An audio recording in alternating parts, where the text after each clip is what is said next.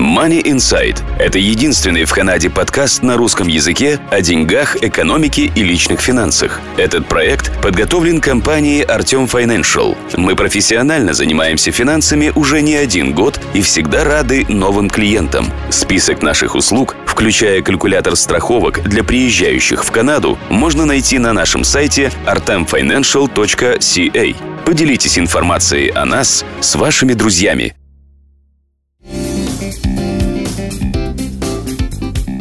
Вы слушаете Money Insight, подкаст о деньгах, экономике и личных финансах, который для вас делает компания Артем Financial и я, Марина Буланцева. Здравствуйте!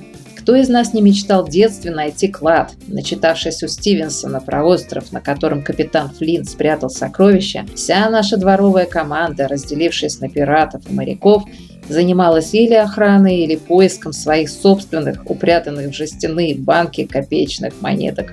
Вы думаете, что игры с сокровищами остались в прошлом? А нет, некоторые выросшие, возмужавшие романтики, кладоискатели весьма успешно занимаются этим делом и в наши дни. О том, что известно о наиболее крупных находках рубежа 20-21 столетий, наш сегодняшний мини-подкаст «Романсы о финансах». Как вы считаете, где достаточно часто находят клады?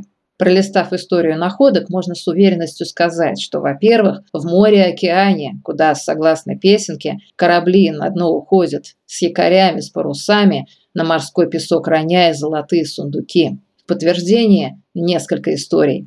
Вы, возможно, помните сюжет древнегреческой поэмы Гомера о странствиях Одиссея, царя острова Итака, который много лет скитался по морям и странам, преодолевая невероятные преграды.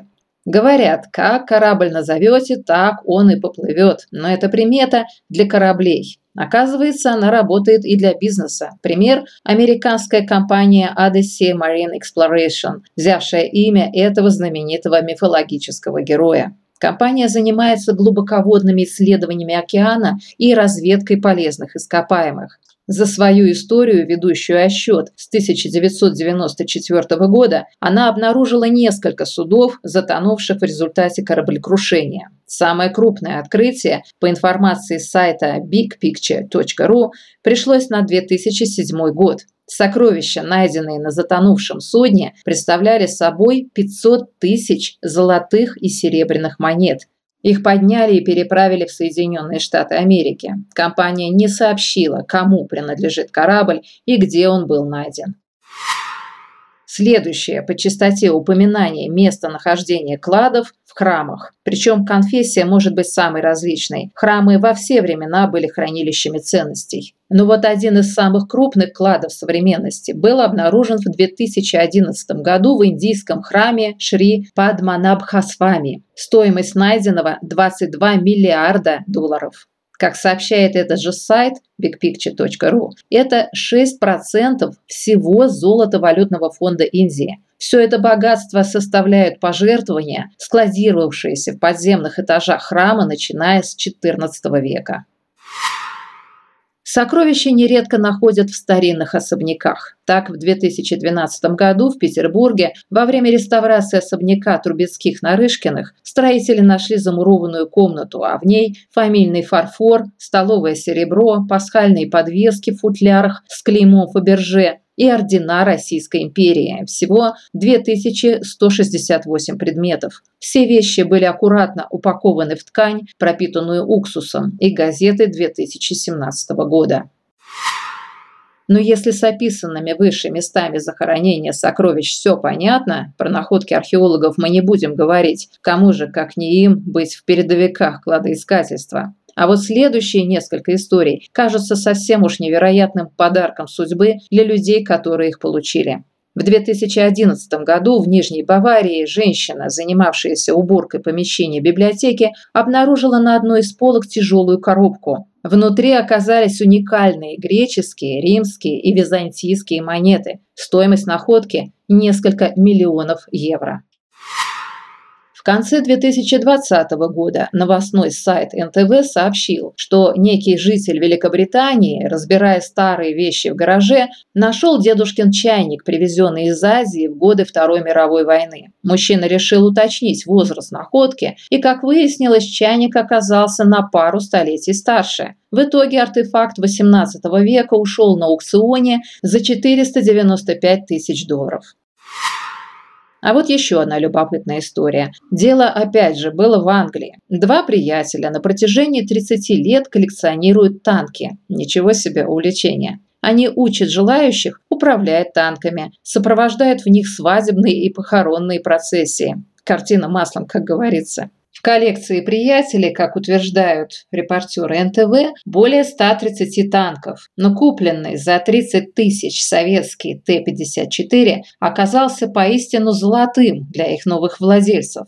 В баке танка они нашли 5 слитков золота стоимостью 2 миллиона фунтов стерлингов.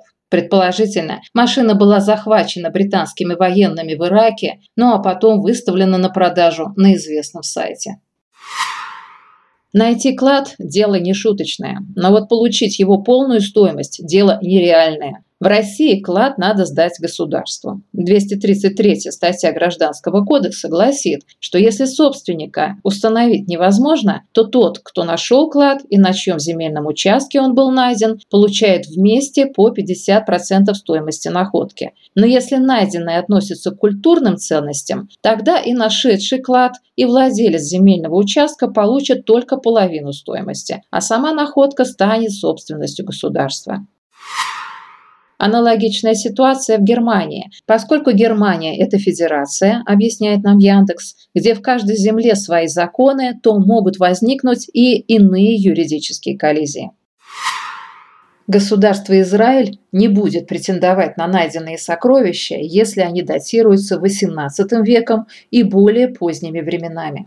Противном случае более древние предметы подлежат абсолютно полному изъятию в пользу государства. То есть нашедшему не достанется ничего. Так, во всяком случае, разъясняет израильское законодательство сайт «Детали».